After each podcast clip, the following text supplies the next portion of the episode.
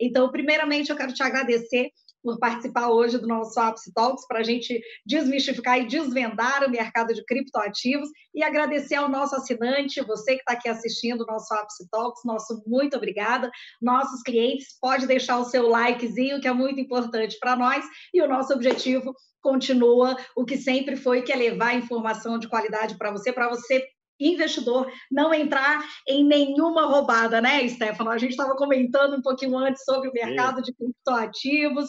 Tem muita gente aí que promete coisa que não é, não é assim que funciona. Então, nada melhor do que a gente hoje conversar sobre tudo isso que está aí em voga e acredito eu que vai é, crescer em uma velocidade ainda maior, como eu falei há pouco. Primeiramente, muito obrigada, Stefano. Maravilha. Eu queria começar esse nosso bate-papo pedindo para você se apresentar um pouquinho, a tua experiência, como foi essa virada de você sair de banker para o mercado de criptoativos. Queria que você se apresentasse aqui para os nossos assinantes do canal e falar um pouquinho, apresentar a casa é, para o nosso cliente, para ele entender como é investir em criptoativos através da Hashtags. Excelente, Milena. Bom, então, primeiramente, queria agradecer, em nome da gestora, o convite. É, um, é uma honra aí poder participar desse bate-papo e contar um pouquinho, então, da, da nossa história e até, acho que, marcar mercado dos porquês, né? E por que que eu acabei entrando, né? É, nesse mercado que, eu, conforme você posicionou super bem, ele, ele é um mercado polêmico, mas, ao mesmo tempo, ele é fascinante, ele tem muito potencial e, e acho que é legal a gente colocar os primeiros porquês, né? Então eu, eu, comecei, né? Comecei minha vida no mercado financeiro tradicional, né? E, e comecei no, no back office do Safra ali na, na Paulista e depois eu fiquei é, por um tempo na mesa de dólar do Citi e depois eu fiquei por quase 10 anos no Pactual, depois eu fui para a tecnologia.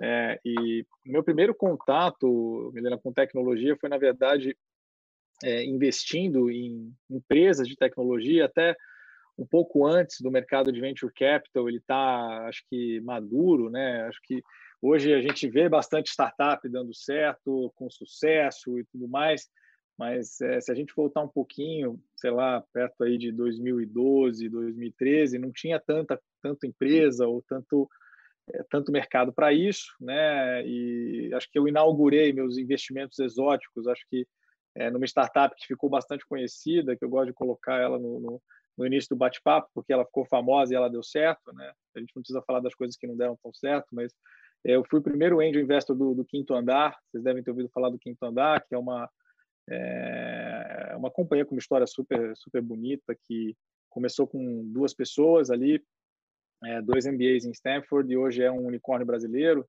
Né? Foi recentemente teve uma rodada super relevante do SoftBank e, e marcou a mercado do Quinto Andar acima de, de, de bilhão.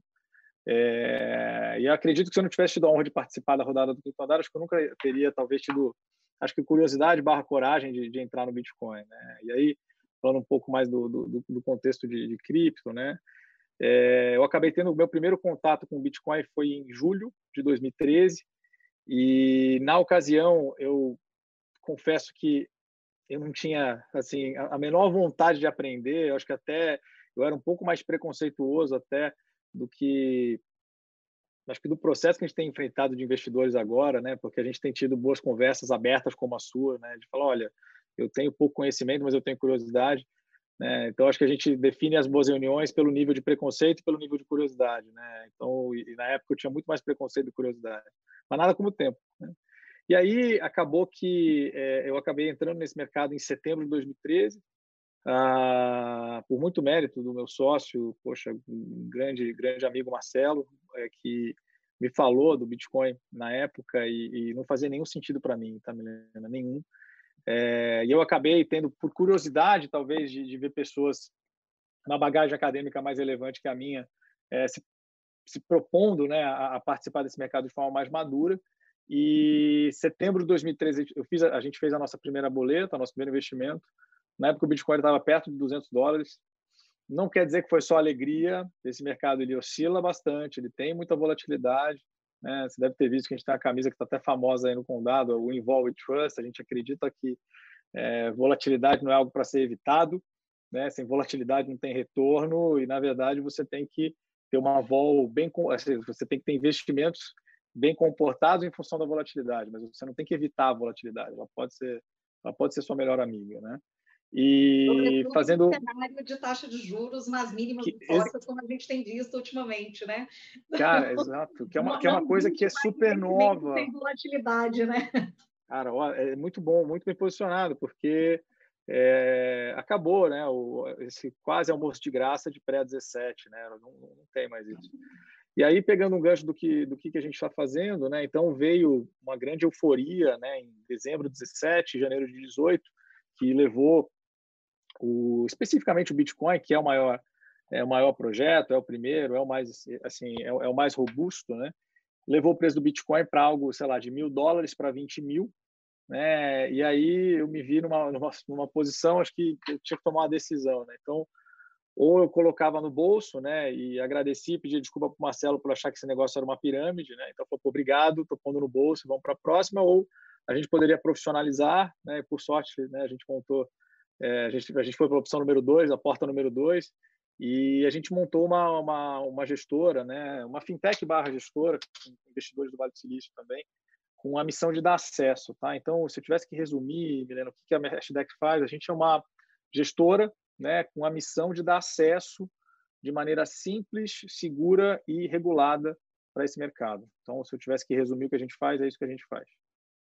Legal. E o mais importante, é, Stefano, a gente estava conversando um pouquinho antes, né, de, de, começar aqui o nosso ao vivo, é exatamente isso. Como é um mercado é, muito dinâmico e muito novo, especialmente aqui no Brasil, né, onde a gente é um país que não tem uma educação tão aflorada para ter esse entendimento de moedas, de criptoativos, algoritmos. Então, para o investidor em massa, é muito complicado entender como que eu vou trocar moedas, como que eu posso ser remunerado sem ser pelo dinheiro, sem ser pelo papel.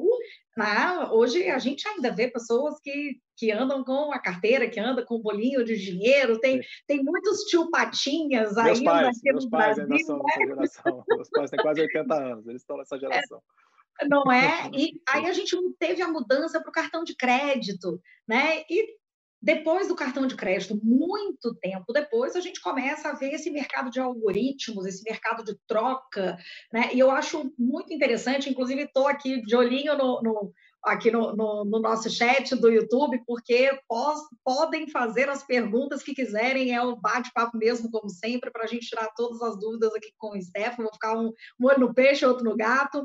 E eu queria que você falasse um pouquinho de como foi esse início, né? Quando a gente fala de criptoativos, muita gente fala assim, ah, é só Bitcoin. Não é só Bitcoin, né? Então, o Bitcoin Sim. é o mais conhecido, como você falou, mais relevante. Queria que você trouxesse para a gente esse panorama. Como começou esse mercado de criptoativos, algoritmos, quais são as possibilidades desse, desse mercado que vocês enxergam e, e logo, naturalmente, será como um, viés de investimentos através da Hashtags, claro. porque vocês vão, acredito eu, que utilizar todos os criptoativos, não é isso? Sim, então, sim, acho que a nossa, a nossa a, a, eu acho que o, um dos pilares principais do nosso índice é, é definir mercado, né? Então, a, acho que além, tá, Milena, de definir, acho que o todo, né? Eu acho que é, é separar aquilo que, que, que, tende a ser sério ou maduro o suficiente para ser classificado como investimento ou aquilo que de repente deveria ser uma aposta que tem que ser acompanhada, né? Então, acho que essa é uma das principais missão, missões do, do nosso índice. Eu vou falar um pouquinho do índice um pouco mais para frente, mas acho que é legal a tua pergunta, né? Então, como começou e por que, que isso aqui existe? Né? Então, bom, para quem não sabe, né, isso aqui começou em outubro de 2008 com um paper, um PDF muito elegante, assinado por Satoshi Nakamoto. É, eu não sei quem é o Satoshi Nakamoto, tem muito folclore ao redor do nome dele, é, e, e, e, ele permanece anônimo até hoje, o que deixa o folclore ainda mais acho que emblemático, acho que fica fica no ar, aí todo mundo, ah, que, será que é ele que vendeu agora, né? Então, há um tempo atrás saiu uma notícia de que parecia que era ele vendendo um pedaço do Bitcoin, aí o Bitcoin caiu 10%, depois ele subiu 15%, depois percebeu que não era ele. Então, eu acho que antes da gente tentar personificar e, e tentar buscar se você consegue falar com o criador, ou o dono, ou o presidente, né, que acho que é um modelo um pouco como a gente tem hoje em sociedade, né? Então, fala com o dono, fala com o fundador, fala, né? Mas é, eu acho que o ponto aqui que a gente é, principal para a gente enxergar o convite, assim, acho que mais é, que faz mais sentido é enxergar isso aqui como uma inovação tecnológica. Né? Eu acho que isso é o ponto principal. Então, o que, que uma inovação tecnológica ela, ela tem em comum, né? Eu acho que você pode resumir ela, né? E para quem é mais técnico do que eu, vou pedir uma licença poética, mas ela tem três características principais. Primeiro, você consome a inovação tecnológica, tá? Segundo, uma inovação tecnológica, ela gera muito valor, muito valor mesmo, né? Quando ela, principalmente quando ela amadurece. E terceiro, ela é bem difícil de você explicar no detalhe, né? Vou falar de duas que já são maduras. Então, primeira delas, né, o, o computador, né? Então, o computador é uma grande inovação tecnológica, né?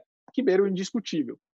Eu estou usando o meu, você está usando o seu. Então, você consome o computador, né? Segundo, ele gera valor, né? Vamos pegar aqui só o valor da, da Apple, né? Que quando bateu um tri, a galera, meu Deus, agora é o high. Bateu dois tri, tudo bem que realizou um pouquinho agora, né? Realização também faz parte do jogo. Mas o ponto aqui é, se não existisse o computador, não existiria é, essas empresas de software, não existiria nem o play de tecnologia que a gente tem hoje. Então, de novo, cria-se muito valor. Agora, terceiro, é difícil de explicar. Se eu tiver que explicar como funciona o microchip, que foi realmente a inovação que permitiu que os computadores existem, cara, ia dar muito trabalho, né? Então, de novo, a gente consome, ela gera valor e é difícil de explicar. Tá? Segundo, internet, mesma coisa. Eu estou usando a internet para me comunicar com vocês, com seus clientes. Eu estou consumindo ela. Né?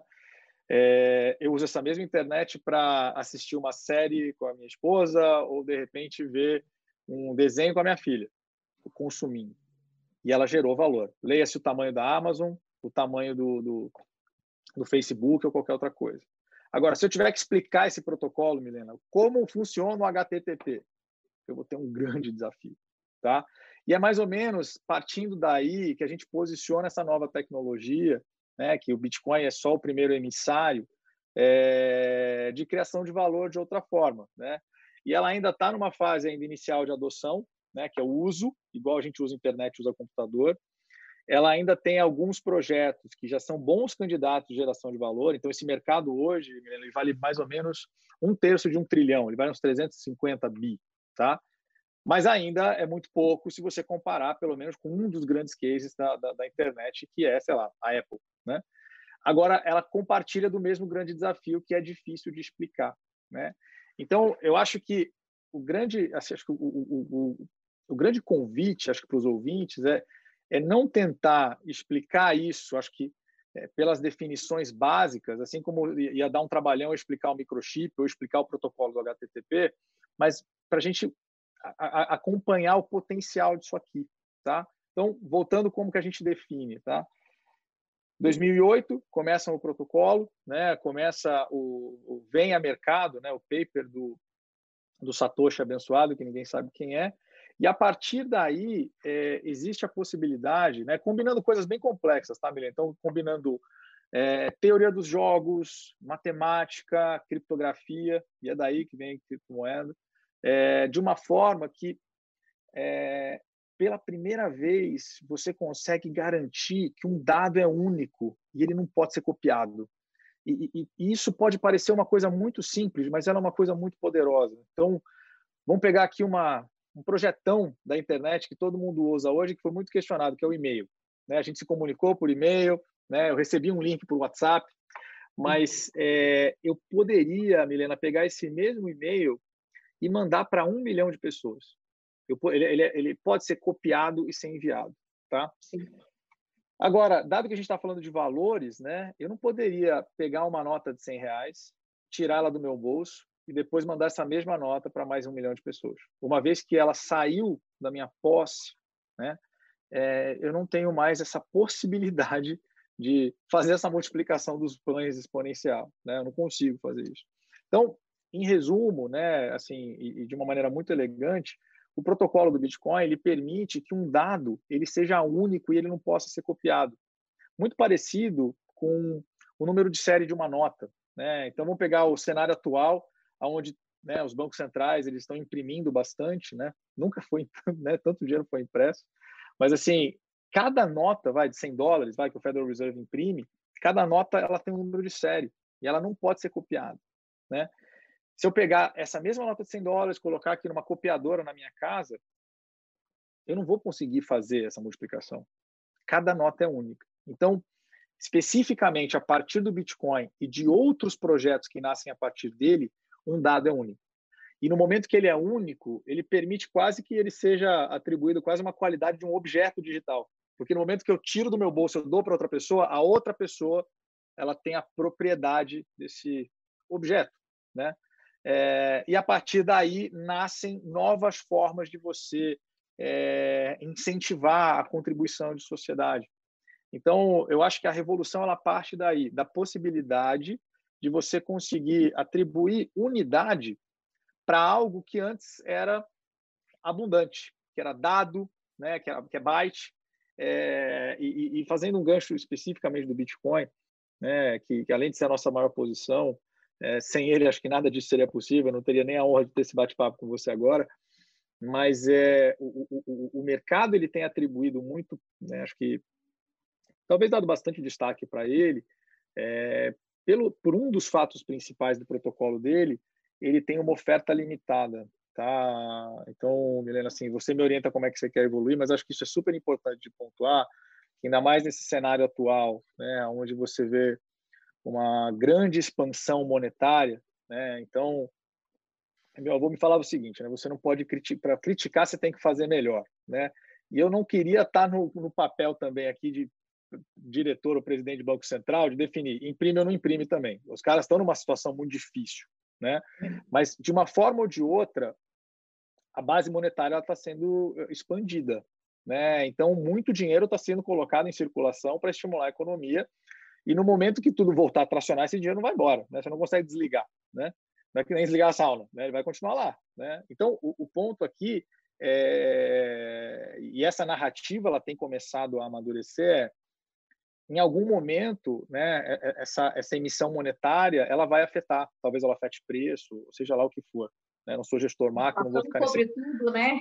O que entendeu? Então é possível. Nos últimos dias, muita gente falando de processo inflacionário. A gente já vê alguns Sim. grandes investidores internacionais falando que a moeda não vai mais ter valor, né? Então a gente viu aí uma crescente para o ouro, para algumas outras commodities, cobre, né? E aí a, criptoativos vêm nessa como consequência dessa, dessa reformulação, talvez, do que a gente não vai ver agora no curtíssimo prazo, mas você acredita que a gente vai ver no médio e no longo prazo as próximas gerações não estarem mais, não utilizarem mais é, o, nem o, o, cartão de crédito, nem o papel moeda, e sim é. É, movimentações que são seguras o suficiente para você saber que uma vez que saiu de você, ninguém mais você só manda para quem você quiser e etc. Porque é, é, um, é um mercado gigante, né? Sim. Quando você, quando a gente e é uma quebra de paradigma também, né? Grande também. Né? Muito, né?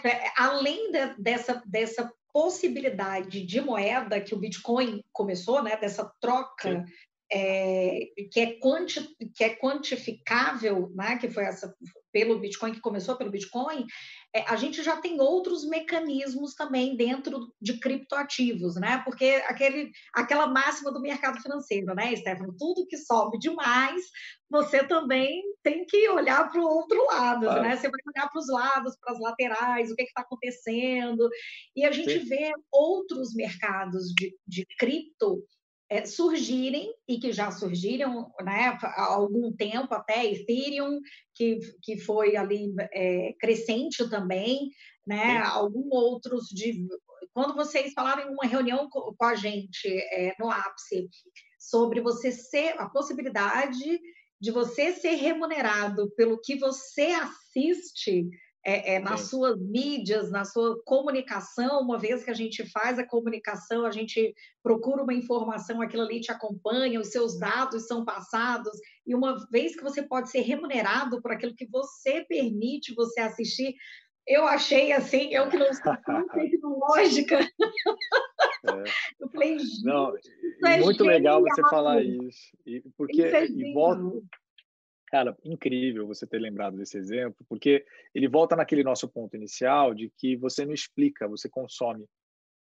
Entende? Então, é, né, então acho que só para marcar mercado né, do que, que é, do que, que a gente está falando aqui, então existe uma blockchain chamada BAT, que significa Basic Attention Token, e através de um navegador que seria muito parecido com o Google Chrome, chamado Brave, é, qualquer usuário ele pode é, a partir né, do momento que ele assiste uma propaganda ou ele permite que os dados dele é, sejam ofertados para marketing de empresas, ele é incentivado. E esse incentivo é nesse criptoativo que é o BET. É, então, eu, eu, acho que esse é o grande convite, tá, Milene? Muito bom citar esse exemplo, porque no final, é, novas formas né, de, de, de, criação de valor vão acontecer a partir do momento que você garante que um dado, um byte, ele é único. E a partir daí, ele pode virar como se fosse um objeto digital. Esse objeto digital ele pode ter valor e ele pode ser negociado. Mas acho que seria legal voltar também um pouquinho que você me falou com relação a, a, a comparações né, com, com, com, metais preciosos né, e tudo mais. E ainda mais agora que a gente tem um paralelo, né, onde você pode criar valor de outra forma, assim como rentabilizar o, o nosso globo ocular na internet, né?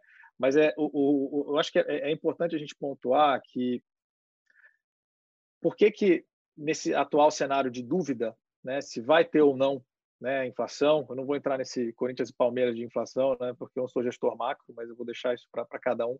Mas é, e, e, também pegando o gancho do que os gestores estão fazendo, é, então tem, tem um gestor que, que foi super emblemático a maneira como ele posicionou, é um cara chamado Paul Tudor Jones, se ninguém conhece, é, seria legal depois todo mundo fazer dar uma pesquisada, que é um cara bastante conhecido nos Estados Unidos, é um cara de uns 5 bi de dólar, o fundo dele deve ter 10 vezes isso, e na carta para os investidores ele mencionou que se ele tivesse que escolher alguma alguma posição para se defender de um cenário inflacionário, ele escolheria o Bitcoin. É, então eu acho que o ponto aqui, ah, mas por causa disso o Bitcoin vai para um milhão de dólares? Não. Mas o ponto é, um cara com essa reputação, um cara com essa liquidez, ele está começando a acompanhar esse, esse mercado. Eu acho que esse é o convite que a gente tem que fazer aqui para todo mundo, né, da APS que está ouvindo. Mas é, eu acho que é importante a gente reforçar o porquê que, assim como o ouro é escasso, né, recentemente eu vi um estudo que você consolidasse todo o ouro já disponível é, na humanidade, seria um cubo de 21, é, de 21 metros de aresta, um cubão. É, então, é, é, engraçado né, você imaginar depois fisicamente que todo o ouro, né, acho que, sei lá, perto de 9 tri, a última vez que eu olhei, talvez, é, ele seria algo que você cons conseguiria consolidar num, num cubão, né? É, e eu acho visibilidade, né? É né? muito tangível. É, pô, né? Pô, 21 metros de aresta, poxa, né? Tão legal. Não é, não estou dizendo que é um cubo pequeno, mas é, mas eu consigo imaginar, né? Sim. Não é 21 quilômetros, né? Então, 21 metros. E, e, e, eu acho que aqui, o, o, de novo, né, a gente está tá trabalhando com a possibilidade, né? A gente ainda não não consigo atribuir certeza nesse mercado que não tem valuation, ele ainda está numa é, numa grande jornada de, de, de, maturação, como você falou, ele está super no início, ele é, é uma classe de ativo ainda gestacional. Mas é, não tem como a gente ignorar que esse protocolo ele também tem uma escassez pré-definida, né? E eu acho que é isso que eu, eu acho que é importante que todo mundo tenha isso claro. Uh, grande parte da justificativa do, do ouro é, ter todo esse valor, né, também, acho que é pelo consenso, né, ele está aí, sei lá, mais de 5 mil, 6 mil anos, né, então já tem uma boa estrada aí, a, pra, de, de, reputação, mas é porque ele também é escasso, você não tropeça nele em tudo quanto é lugar. Né? Então, é, é, é necessária que exista uma escassez associada a alguma coisa para que ela tenha valor. Se você encontra em qualquer lugar, é, é abundante, não tem valor tem que ser escasso, né? E o ouro é escasso. Né? Agora, o Bitcoin também, e por software e matemática. Então, 21 milhões de Bitcoins vão ser emitidos e ponto final.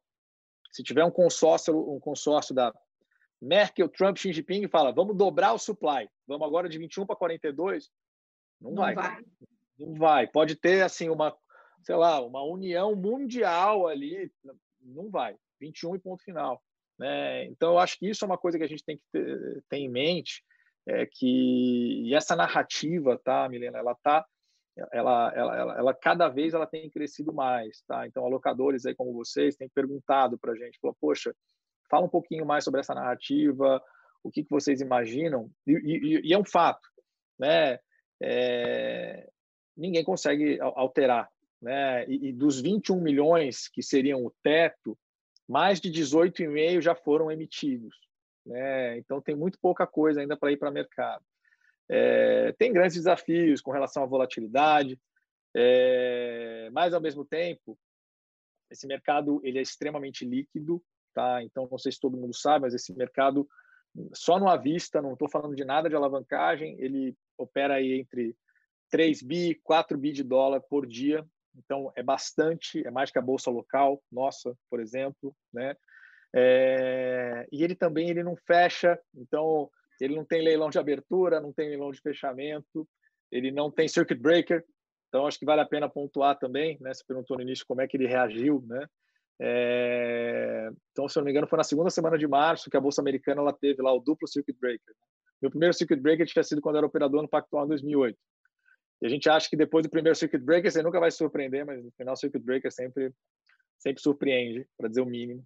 E se teve uma oportunidade, eu acho, para especificamente para o Bitcoin, que é o maior, né, é, que começou em 2008, que é super emblemático. Né? Então, ele começa em 2008 como uma resposta a, uma alavancagem, dentre outras coisas que estavam acontecendo na ocasião lá com as hipotecas americanas. Mas é, se teve uma oportunidade para o Bitcoin para zero, certamente foi agora, em março. E além dele não ter ido para zero, mas deixar bem claro, pessoal, ele caiu bastante assim como o próprio ouro também caiu em março, está nas máximas, está perto de 2 mil dólares agora.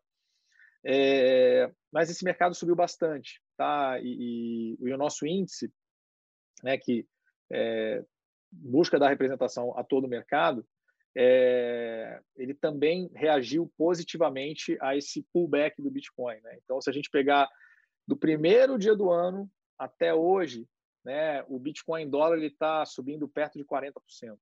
Tá? Então, é bastante. Né? E, e, e, e ainda que isso seja bastante, a gente busca posicionar para o investidor que não é por isso que ele tem que investir. Na verdade, isso aqui é uma, é uma classe de ativo que está nascendo, né? mas já tem um, certo histórico aí de, de retornos, que não tem nenhuma correlação né, direta, né, de, se você pegar as amostras mais longas, com nenhuma classe de ativo tradicional que a gente tem hoje.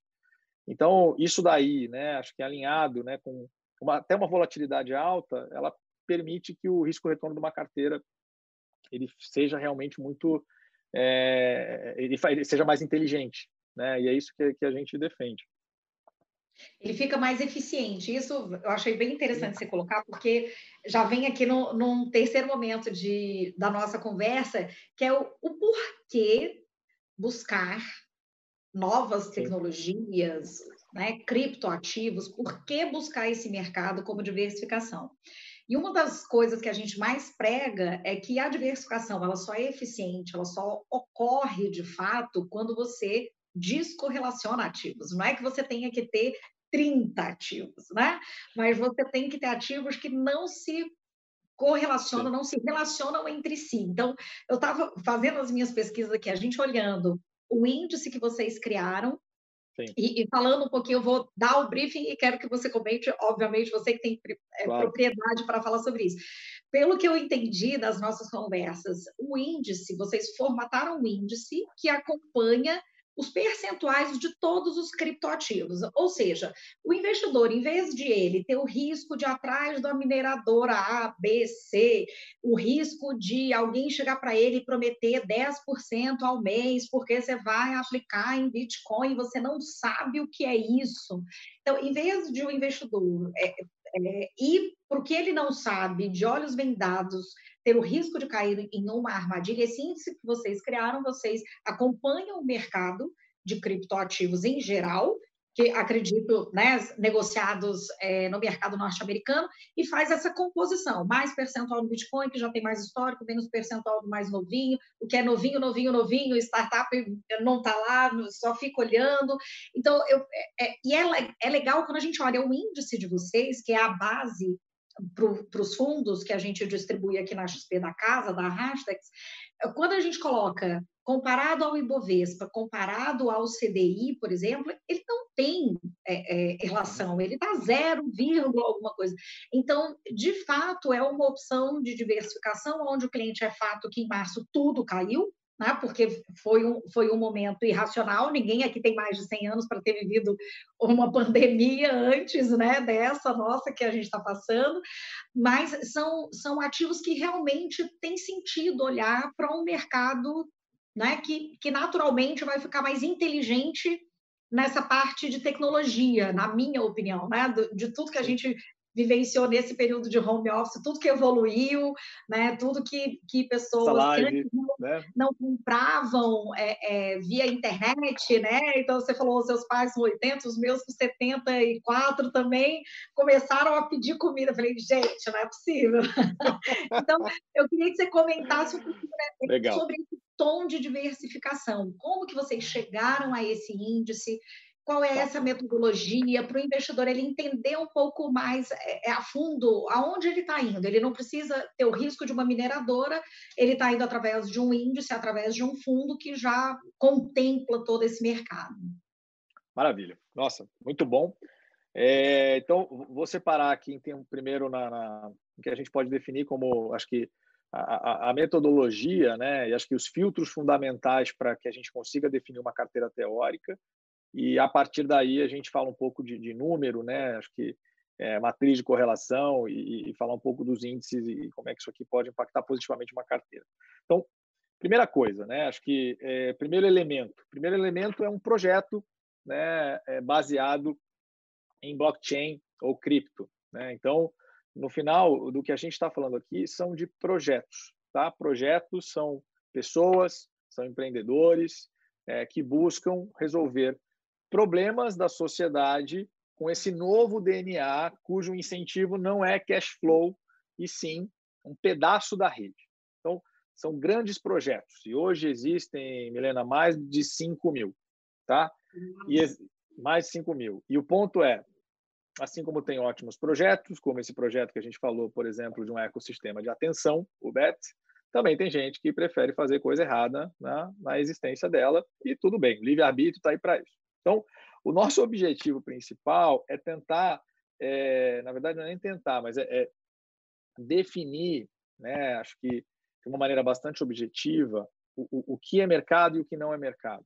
Tá? E, obviamente, cada investidor pode definir seu risco e que, é, de que forma ele quer ter exposição. Tá? Então, primeiro agente que eu acho que é importante a gente levar em, em consideração é, não é necessário, não é na verdade o minerador, mas são as bolsas, né?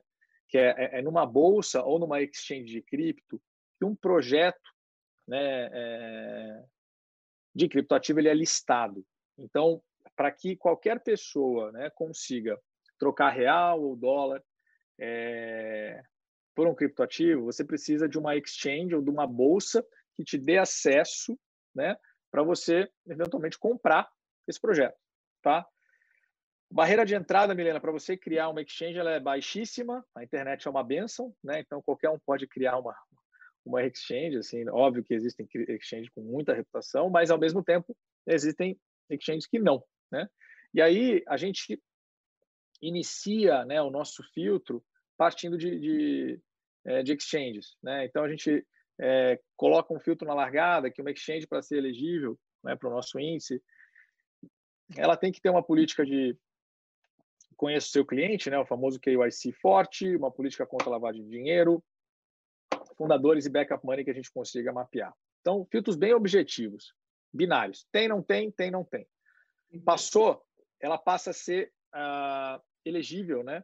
A, a, a, a, gente, como gestora, poder operar. Tá? Então, apenas o universo de projetos listados nessas bolsas, são nove hoje, é, a gente pode ter acesso. Então, de um universo lá de 5.500 projetos, né, como eu mencionei no início, projetos listados nessas grandes exchanges cai para 300. Então, olha o tanto de projeto que fica para fora.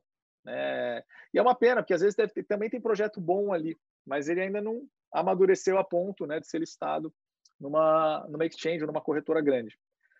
Segundo filtro é a parte de custódia, tá? E, e, e, o custodiante ele é outro participante, ele é outro player muito importante da indústria. Né? Eu acho que, sem dúvida, os empreendedores, que são quem fazem os projetos, né? a corretora e o custodiante, é, que o papel principal do custodiante, é o custodiante institucional, é criar a infraestrutura para que você consiga armazenar a joia da coroa do criptoativo, que também é conhecida como chave privada ou private key, de forma segura. Tá? Eu acho que esse é o ponto principal aqui. Não sei se teus ouvintes ou você mesmo já assistiu aquela série Billions, que o Bob Axelrod ele guarda lá um pedaço dos bitcoins dele num pendrive. É uma forma de você fazer isso também. Você pode armazenar em pendrive, mas não é uma forma que a gente recomenda, porque afinal o pendrive você pode perder, alguém pode pegar de você, sua filha pode jogar na piscina e aí você perde né, sua, os seus investimentos que estavam, os seus dados estavam armazenados lá. Então, o, o custodiante institucional ele tem como missão principal armazenar com protocolos militares essa, esses dados, né, sequência é, chamada chave privada. Então, essa, essa é, é, é o pilar número dois né, do nosso índice. Então, é necessário que exista um custodiante institucional suportando. Aí de 350 projetos, já deve cair para algo como 150. E aí os últimos dois filtros são bem mais simples. Um deles é liquidez, então o criptoativo ele tem que ter 4 milhões de dólares de liquidez diária é, nos últimos 30 dias. E o último deles é, é tamanho de mercado. Então ele tem que ter pelo menos 0,25% né, de, de, de, tamanho, né, ou de valor de mercado para ele ser elegível. Então, não adianta, é um índice dinâmico, tá, Milena? Então, não adianta também eu ficar eh, incluindo né, ativo no, no, no, nossa carteira teórica se ele não tem o peso relevante. E aí a gente define, tá? E a cada trimestre esse índice é rebalanceado. É, e, então, inclusive, a gente acabou de fazer o rebalancing agora, é, com a visão mesmo de dar da exposição, acho que é, de, de longo prazo, o que essa classe de ativo pode entregar. Né? E, inclusive, se a gente pegar a marcação a mercado atual, o, o nosso índice ele também está outperformando né, o, o Bitcoin. Então, o Bitcoin, se você pegar o acumulado do ano, ele está perto de 40, o nosso índice está perto de 60. Mas, de qualquer forma, esse mercado é muito volátil. Eu acho que, é, claro que é muito melhor a gente justificar retorno positivo do que retorno negativo, né? mas a, a questão aqui é muito mais no, de, de, não ter zero. Né? E acho que, para fechar, acho que você mencionou super bem, é, o comparativo dos retornos né, do, nosso, do nosso índice, né, o HDI, que a gente acabou de definir, com as classes de ativo tradicionais. Então, se comparar com ouro, dólar, bolsa americana, bolsa local, é, ele tem uma correlação muito baixa com essas classes de ativo, né, uma correlação muito próxima de zero. Né? Então, parafraseando o Ray Dalio, né, acho que o, o santo graal né, dos, né, do mercado financeiro, acho que é o único almoço de graça, são ativos não correlacionados, né, uncorrelated assets. Né? Então, é, sem dúvida. Né? Então, se você pegar uma classe de ativo que tem correlação próxima de zero com volta de 60, né? uma, uma volatilidade de 60, a gente pode melhorar muito né? o risco retorno de uma carteira. Né? E, e para fechar, acho que é importante. Né? Acho que, é, por mais que o mercado ele tenha reagido, se a gente vê bastante classe de ativo performando, uh, ainda tem muita incerteza né, no mercado atual. Eu acho que essa palavra ela ainda ela resume bem. Né? Poxa, a bolsa voltou, um monte de coisa acabou andando e tal, mas acho que ninguém ainda bate no peito e fala tá tudo bem, né? Eu acho que não é, não, a gente não chegou ainda nesse momento, né?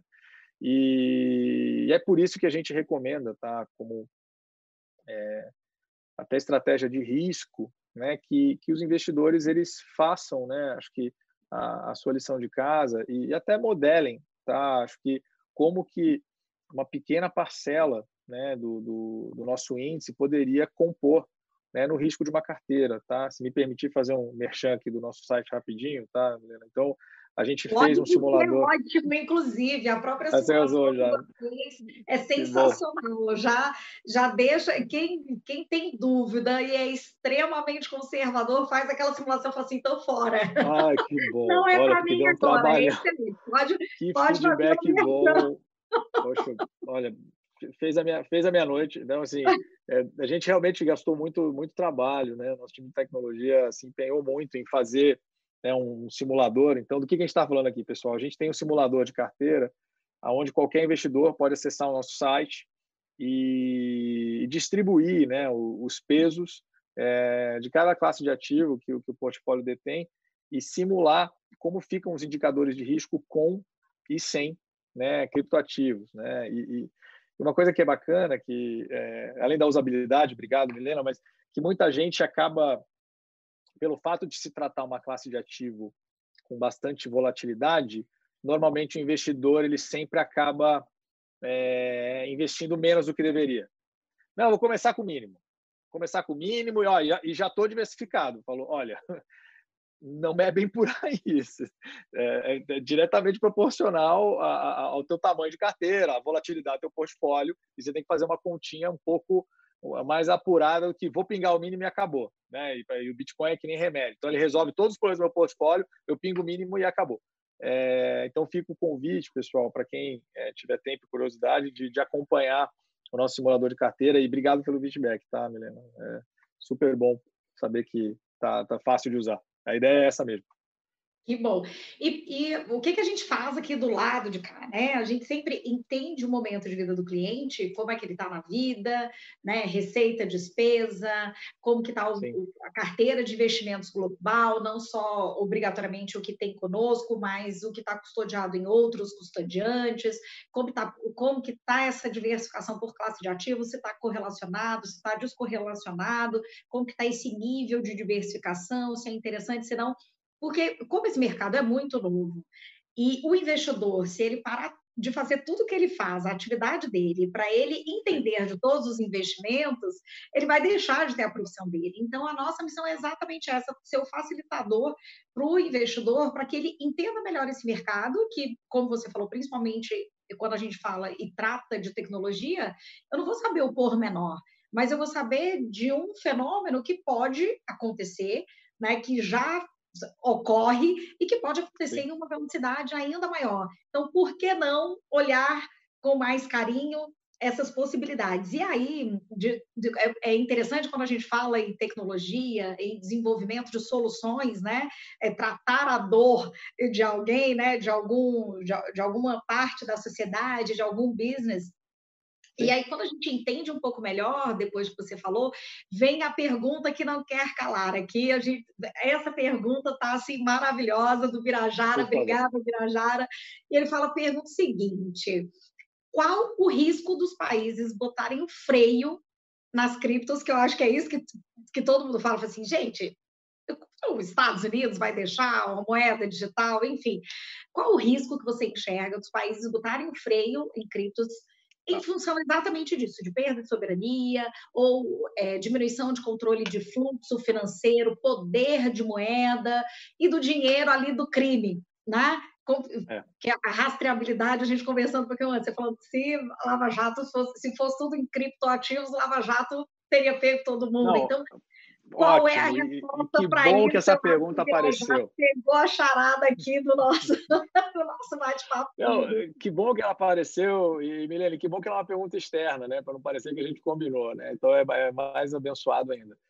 É, eu acho que esse é, acho que assim, acho que dois desconfortos básicos, acho que qualquer investidor ou que está no mercado financeiro tradicional tem, acho que é primeiro entender como é que uma moeda sem banco central cria valor, né? qual que é o lastro. Né? E aí a gente liberta falando, olha, isso aqui é uma inovação tecnológica, não tem nada a ver com moeda, é assim que funciona. E aí a, a segunda pergunta é, é simplesmente assim aquela sensação de estar fazendo algo ilegal, né? Você aperta o buy e parece que o dedo vai cair, né? Acho que todo mundo tem essa essa sensação do que pode acontecer depois. É, então, eu acho que o, o, ponto principal aqui é, acho que eu respondo acho que em dois em dois pilares, né? Acho que um é, que são características específicas de rastreabilidade que, por exemplo, a blockchain do Bitcoin tem. E segundo, a gente está vendo também bancos centrais é, se propondo né, a criar é, grupos de estudo para criarem né, o que eles é uma sopa de letrinhas, né, CBDC, né, o Central Bank Digital Currency. Então, hoje você vê iniciativas, começou com o, banco, o banco Central chinês, e por aí vai. O Brasil também começou a, a amadurecer nisso aqui. Mas acho que acho que o ponto principal, né, e Infelizmente, o Bitcoin ele carrega um pouco dessa, dessa vibração, dessa energia né, de ser o dinheiro do crime, né? É, por tudo aquilo que é muito novo, ele carrega um pouco né, dessa, talvez dessa, dessa falta de informação. É, então, o ponto aqui é, diferente de qualquer outra tecnologia que permite que você transacione valor, o Bitcoin é rastreável. né? E aí, conforme a gente estava falando no início, acho que é importante todo mundo entender aqui que é, não é porque alguém busca fazer alguma coisa errada com o Bitcoin que o Bitcoin está errado, tá? Então, é, só fazendo um paralelo, né, a gente está buscando muito exemplo de tecnologia e, e Milena, se o meu tempo já acabou, você me puxa a orelha aqui também, tá? Tô na tua mão. Ah, mas acho que é, mas acho que, é, mas acho que é, tá bom. Mas acho que é legal, assim, a gente entender como que a sociedade reagiu a grandes inovações tecnológicas quando elas apareceram. E na, numa live que a gente fez, inclusive de novo me achando no nosso canal, é, a gente fez uma uma apresentação no nosso canal falando especificamente sobre atividades ilícitas e cripto, e o que cada um precisa saber. E a gente teve contato com um jornal, se não me engano, de 1902, né? É, e nessa época era quando eu estava começando o veículo automotor. E um dos primeiros usuários do veículo automotor, não sei se todo mundo sabe, era o, o assaltante a banco. Né? Por quê? Porque era mais rápido que o cavalo, bem mais rápido que o cavalo, inclusive. E nessa reportagem no jornal, o, o, a pessoa lá que escreveu, ela dava a entender que o carro estava estimulando o assalto a banco, quando na verdade é, é, o assaltante que assalta o banco e ponto final. Né? Carro também é ambulância, tem Fórmula 1, mas na ocasião, né, muita gente, por não ter usuário suficiente, achava que era o carro que estimulava o assalto a banco é mais ou menos o que a gente viu no início, nessa história toda, né, com relação ao Bitcoin, por acharem que o Bitcoin, é, é pelo fato da carteira ser anônima, é, quem vai fazer alguma coisa errada está protegido. Na verdade, não. Tá? Então, ainda que o, o, a, a, chave pública, né, ou, a, ou, essa carteira digital, ela seja uma sequência alfanumérica que não faz muito sentido, é, é qualquer registro que passe por uma determinada carteira, você não consegue deletar. Então, imagina como se fosse sua impressão digital. Então, se você vê a foto da sua digital, você não vai saber que ela é sua digital. Eu não faço ideia de como é a foto da minha digital. É, mas ela é sua. Então, qualquer fluxo que passar por uma carteira de repente suspeita, é, você vai pegar. Então, vou dar um exemplo bastante emblemático, acho que todo mundo acompanhou, que o site do Twitter ele foi hackeado há um tempo atrás, deve ter acho que um mês e meio. Entraram lá nos servidores do Twitter e pegaram personalidades famosas lá, Bill Gates, Jeff Bezos, né? E começaram a, a infelizmente, né, pegar o perfil desses caras e falar coisas ali desnecessárias. E aí, um, um, dos artistas que fez isso, né, ele foi lá e, digitou lá no perfil do Bill Gates, falou, olha, chegou o momento de eu devolver parte da minha riqueza para a sociedade, né, então, e assinar Bill Gates, né, é, e se você quer me acompanhar também, mande seus, seus dólares ou seu dinheiro para essa carteira de Bitcoin. Sempre é o Bitcoin. Né? Por que, que, é o Bitcoin? Porque ele funciona. Né? E nessa ocasião, o... depois de um tempo, conseguiram rastrear a pessoa que fez isso. Era uma criança aí de 16 para 17 anos, se não me engano, morava em Los Angeles. E isso só foi possível por essa característica de você conseguir é, acompanhar o trânsito né, de cada mensagem que, em teoria, parte de uma carteira. Isso seria impossível, Milena, se fosse com mala de dinheiro, se fosse uma wire transfer. Isso só é possível com relação a, a, ao Bitcoin. Tá? Então, é, é, muito importante que a gente entenda que se, né, e aí eu não sou nem eu falando, né, tem uma, um, um TED Talk de uma, de uma ex-diretora do FBI que ela falou o seguinte, se eu pudesse escolher uma, um meio para que as pessoas fizessem coisa errada, eu adoraria que elas usassem o Bitcoin, porque no Bitcoin eu consigo rastrear. Tá? E acho que outra coisa importante, fica aí o convite, quem quiser entrar no site dos US Marshals, que seria como se fosse a federal dos Estados Unidos, quando eles apreendem os bitcoins dos malfeitores, é, eles fazem leilão. Tá? Então, a primeira vez que eu vi isso, isso realmente ainda abriu mais a minha cabeça. É, isso é público, tá? Qualquer um pode acessar. E vamos voltar à premissa básica, né? Então, se algum policial apreende alguma mercadoria ilegal, ele bate uma foto e incinera. Né? No caso do Bitcoin, ele apreende e vende. Então, se o Uncle Sam, né, ele vende isso para o average Joe, ele vende para o cidadão, se o governo me vende, é legal.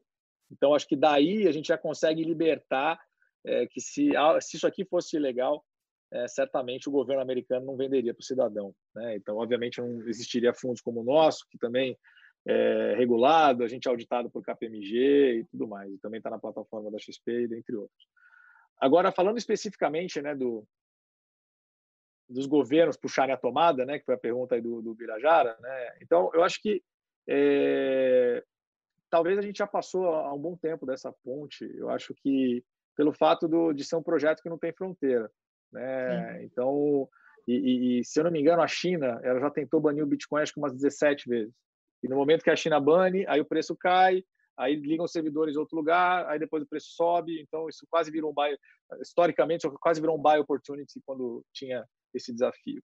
E aí agora a gente está vendo um cenário um pouco diferente, onde os bancos centrais eles estão querendo criar as moedas, as CBDCs, né, as Central Bank Digital Currencies.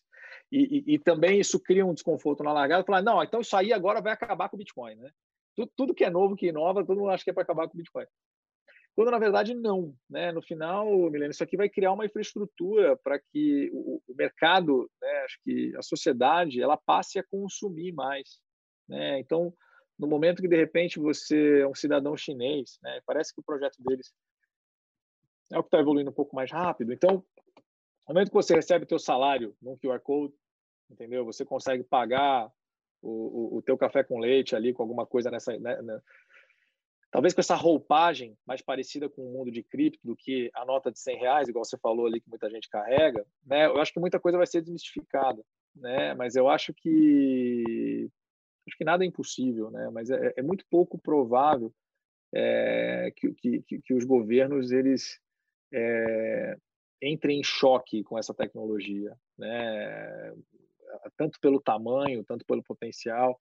E de novo voltando um pouquinho no tempo, é, quando a internet começou, era, era proibido, era crime você vender alguma coisa pela internet. Ela só era permitida para fins educacionais. Então, imagina, e a gente, hoje, você escuta um negócio desse, ele não faz sentido nenhum, né? Mas na, na, na época, né, até fazia algum sentido. Então, é, e, e, o nosso, e o nosso ponto aqui é que o investidor acompanhe né, essa tecnologia, não é nada além disso né? Ela tem muito potencial, ela está crescendo, é, a regulação está evoluindo. Né? Acho que vale outra coisa, um outro destaque. O, existe uma um órgão regulador nos Estados Unidos responsável por custódia chamado OCC, que recentemente ele permitiu que qualquer banco nos Estados Unidos ofereça serviço de custódia para cripto. Isso trouxe a Fidelity para esse mercado, que inclusive a gente usa a Fidelity como custodiante. Então, eu, eu arrisco dizer que o, o, mercado acho que já entrou numa, numa dinâmica de é, se juntar a eles, sabe? Não é aquela mais de, de, tentar, de tentar entrar em conflito, muito pelo contrário. E, e no final, tecnologia é isso, né? Não, não é conflito, na verdade, né? É, é construir. É, e, e, a gente vê é, uma internet nova começando, né? Que ainda que com toda a polêmica que o Bitcoin trouxe na largada de ser dinheiro de criminoso, né? tudo mais, é, ao mesmo tempo é uma, é uma, é uma forma assim muito elegante e inteligente de, de criar valor e é aí que entra a, a nossa proposta como empresa. Eu acho bem interessante porque o Birajara ele continuou nesse, nesse patamar. E eu acho que no momento em que a gente está hoje, e sobretudo nessa pandemia, onde a gente viu uma renovação tecnológica extremamente relevante no globo, né? Então, de novo, como a gente falou no comecinho, o que estava programado para as grandes empresas ao redor do mundo evoluírem em cinco anos aconteceu em cinco meses. É, então, aquele, aquele primeiro momento, aquele primeiro choque que, que é, ah, imagina, nenhum governo vai deixar que a sua moeda perca valor.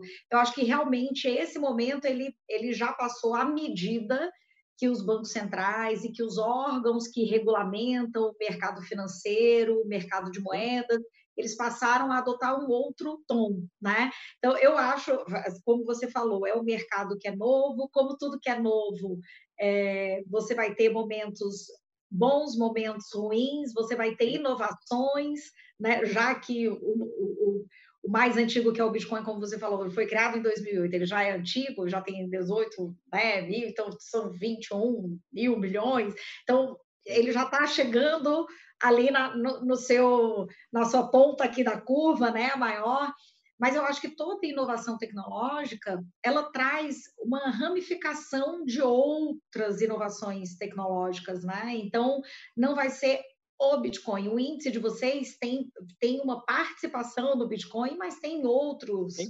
criptoativos. Então, é, eu acho que é um convite mesmo e a, a provocação que a gente é, começou a olhar vocês enquanto asset, a olhar esse mercado, né? É, eu não, não tenho 20 anos, então não, não sou tão inovadora tecnologicamente falando, né? Já, já tenho, eu sou mais da época antiga, estou tentando me inovar agora, e com essa pandemia foi ótimo, porque a gente acelerou um bocadinho de coisa aí que eu aprendi a fazer, mas é importante entender que esse mercado também está passando por um processo de mudança, né? Então, estar atrelado a esse mercado, como a gente não estava, é, não tinha no, na, na, no portfólio dos investidores, não tinha fundo imobiliário, passou a ter, né? Sim. Caiu. Isso, quando a gente lembra, isso é, eu estou falando de 2006, né? O mercado de fundos imobiliários muito restrito, anti, é, é, com poucos players no mercado aqui no Brasil.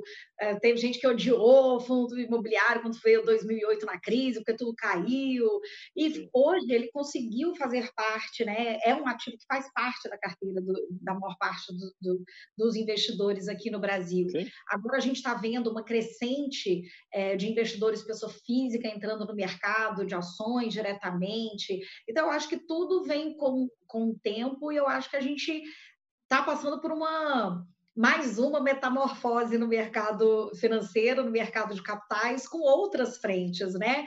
A gente vai ter lançamento aí de fundo imobiliário do agronegócio, mas é, é um negócio incrível, assim, que aqui no Brasil, onde a gente tem mais terra, e a gente vai estar fazendo isso para o investidor em geral, não é, não é focado só naqueles investidores é, enormes que têm bilhões. Então a gente está passando, a gente passa por um processo de democratização para o mercado financeiro em vários ativos, em várias frentes, né? Então eu acho que a provocação é muito mais essa, é entender um pouco melhor, buscar esse entendimento, é, saber o que, que, são os criptoativos, não é só Bitcoin, né? Esse, esse dos, do, eu, eu fiquei encantada com o que o Ethereum custodia, que é você ganhar um dinheiro sobre o que você enxerga nas, nas, suas mídias, nas suas redes sociais. Eu achei isso fenomenal. É, o, o, é, o Ethereum, até pegando o gancho, é, imagina que o Ethereum, na verdade, ele é, ele é como se fosse uma prateleira né, onde muitos projetos, como o BETS, que, que você mencionou, vai ficar armazenado. Né? E, e, e o bacana disso é que, é, para que esse projeto né, ele permaneça nessa prateleira, né, a, talvez a, o pedágio né, que, que vai ser pago por cada, por cada emissor, para ficar ali na prateleira vai do, do pão de açúcar lá de cripto, né? uhum. é, seria é, é feito é, é feito no criptativo. Né? Então, assim, é uma, é, é uma nova forma mesmo, tá, Milena? Assim, acho que é, e é muito bacana ver a forma como você é, recebe o conceito de forma aberta, né? Eu acho que o, o nosso o nosso conselho, né, como, como gestor, é, é, é acompanhar esse mercado. A gente realmente está no início de algo com muito potencial, mas isso não quer dizer que vai acontecer amanhã ou depois de amanhã, né? Eu acho que o engraçado é que o mercado ele, ele ele chegou a dar uma acumulada e subiu bastante, e, e, e, ao mesmo tempo a volatilidade caiu, né? E agora, em função talvez, né? Não vou dizer que foi por isso, né? Porque o mercado ele é correlacionado, mas veio uma onda de venda muito grande, né? Realizou muita coisa na Nasdaq, cripto também caiu um pouco. E aí agora, pô, agora voltou a volatilidade e tal, explica, né? E, e eu acho que no final tentar justificar esse mercado por notícia externa ou, ou mesmo por retorno, eu acho que não é o caminho. Eu acho que a decisão aqui é falar, olha, sem dúvida, tem um, um, um potencial de, de, ganho né, em termos de tecnologia assim, altíssimo, né, que leva tempo para acontecer, né, assim como a internet levou o tempo dela, assim como muita gente achava que os microcomputadores não iam acontecer nada, e hoje você tem um computador na tua mão chamado celular, né? então são vários paradigmas que estão sendo quebrados. E então só por aí a gente já justifica, mas é, é eu acho que o ponto aqui é simplesmente definir é, o tamanho mesmo da exposição que você vai que cada investidor vai estar confortável para os próximos 5 ou 10 anos e tentar não olhar preço. Assim, é, é óbvio que vai olhar. Né? Não vamos também assim achar que as pessoas vão ter esse nível de frieza, né? A psicologia do investidor ela também, né? Ela vai aqui daquela sensação, fala, uau, peguei na veia, eu estou acertando, eu quero continuar fazendo. Mas acho que a, melhor forma de ter exposição a esse mercado é simplesmente definir uma exposição que faça sentido, colocar lá e acabou. Né? Talvez até ir pingando aos poucos, sabe? Não acho que também é para fazer uma única boleta e acabou. É, mas não ficar de fora, tá? Sei que meu tempo está quase estourando aqui, mas se eu tivesse dar uma, acho que talvez uma, uma consideração importante, é, é, é caro ter zero desse mercado, sabe? Helena, assim, é, é, é, é bem caro ter zero, porque é, ao ter zero, o investidor está dizendo o seguinte: eu tenho certeza que tudo, não é nem o que o Stefano falou, tem pessoas muito mais legais que eu. Ó, Paul Tudor Jones, Fidelity, Jim Simons da Renaissance, poxa, tudo que esses caras estão tá falando, eu tenho certeza que eles estão absolutamente errados. E se tem uma coisa que eu posso dizer, é o mercado atual, a gente não está com ter certeza de nada. Né? Eu acho que a gente tem que se adaptar. E acho que acho que é isso que eu queria passar de recado. Bom, você já deu o recado final, era isso que eu ia perguntar. E fica Legal. aqui o meu agradecimento para você, o meu agradecimento a todo mundo que nos assistiu.